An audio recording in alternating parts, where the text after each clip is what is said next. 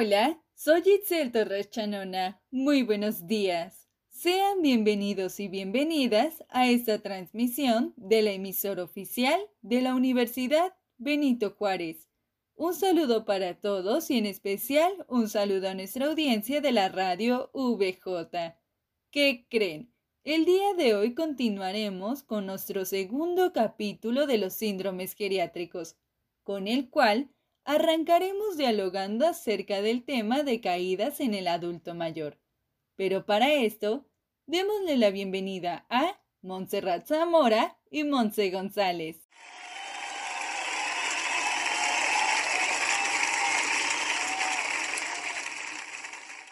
Entonces, comencemos. Mira, Itzel, antes de darle inicio al tema, quiero decirles que el síndrome de caídas en el adulto mayor es un problema ignorado en su origen, mas no en sus consecuencias, por lo que las caídas son consideradas como un evento normal en la vida diaria del anciano. Así es, pero ¿qué son las caídas?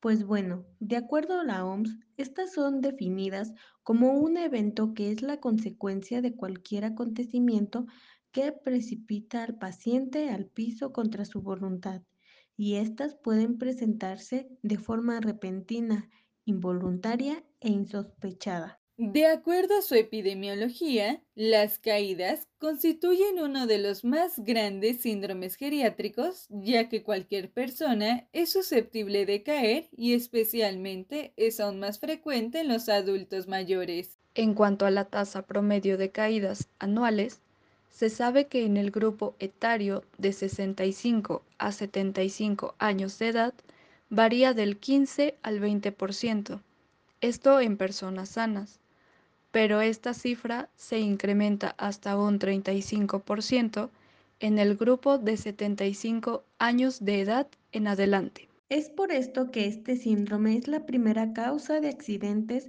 en el grupo de adultos mayores.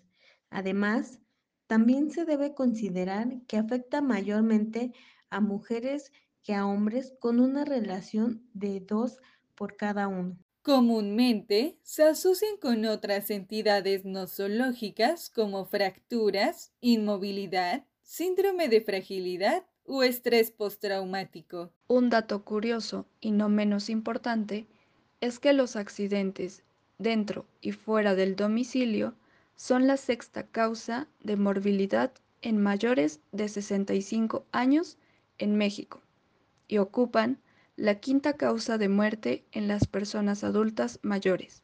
De estos, el 70% se deben a caídas. Debido a las diversas características con que se presentan las caídas, la OMS la clasifica de la siguiente manera. Caída accidental es aquella que se produce por una causa ajena a la persona y la caída de repetición o no justificada es causada por la persistencia de factores como la morbilidad o la polifarmacia. Otra de las caídas es la estancia prolongada en el piso, en la que la persona adulto mayor permanece en el suelo por más de 15 minutos por incapacidad para levantarse sin ayuda. Como parte importante para evitar las caídas, es necesario el balance corporal en una situación estática o dinámica, tanto en sedestación como durante la marcha. La propiocepción es indispensable para el control postural y la estabilidad que se requiere para la realización de las actividades de la vida diaria. Un dato alentador es que la disminución de la propiocepción a nivel muscular es menor en aquellas personas que realizan o realizaron actividad física con regularidad. Por otro lado, la exterocepción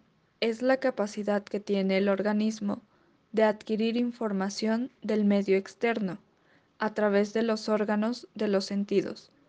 Es trascendente para la conservación de la estabilidad corporal, la visión, la audición función vestibular y la muscular. Los componentes de la visión que son clínicamente importantes para mantener la estabilidad y el equilibrio corporal incluyen la agudeza visual, sensibilidad al contraste, visión periférica y la percepción de la profundidad.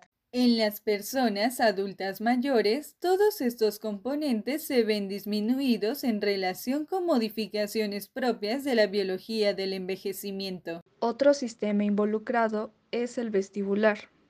Es un factor determinante en el equilibrio.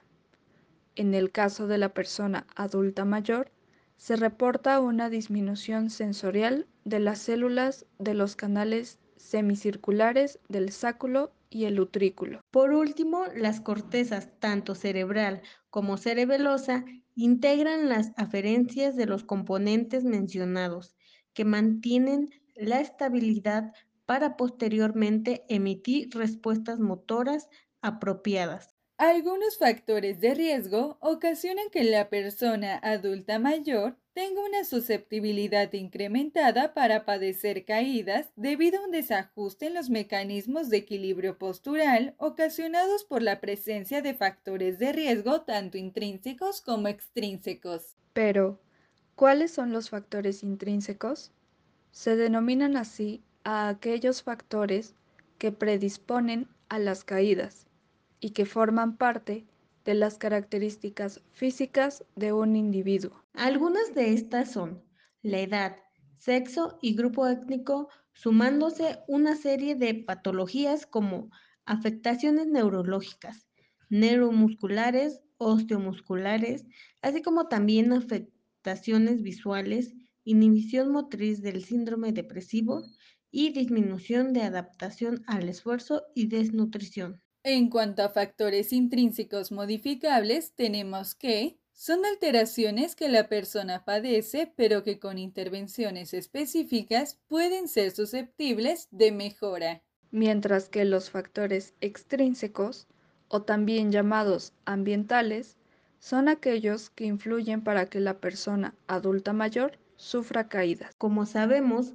el interrogatorio es una base fundamental para elaborar un diagnóstico integral, puesto que el primer paso es la búsqueda del diagnóstico sindromático y posteriormente etiológico. Las siguientes son una serie de preguntas que abarcan en forma resumida y práctica la semiología mínima que deberá investigar en el paciente que presenta síndrome de caídas. Las preguntas que se deben hacer son ¿Cuándo y cómo fue la caída? En qué lugar sucedió la caída y si hubo testigos que la presenciaran. ¿Sucedió después de comer? ¿La caída ocurrió después de cambiar de posición brusca y rápidamente? 5. El paciente tuvo pérdida del estado de conciencia. 6. Tuvo síntomas asociados como palpitaciones o síntomas neurológicos focales. 7. ¿Le había sucedido esto antes? 8. ¿Qué medicamentos toma el paciente? Finalmente, la prevención de las caídas en las personas adultas mayores gira en torno a varios sentidos. Se deben identificar aquellos factores tanto extrínsecos como intrínsecos que pudieran generar caídas en el paciente geriátrico, a fin de modificar el entorno potencialmente peligroso y por otro lado, intervenir en aquellas causas del componente biológico. Para ello es necesario una combinación de medidas de intervención tanto ambientales, médica, como de rehabilitación que permitan conseguir la independencia de la persona adulta mayor. Gracias, nos escuchamos en el siguiente capítulo donde hablaremos acerca del deterioro cognitivo como otro síndrome geriátrico. No te lo puedes perder. Thank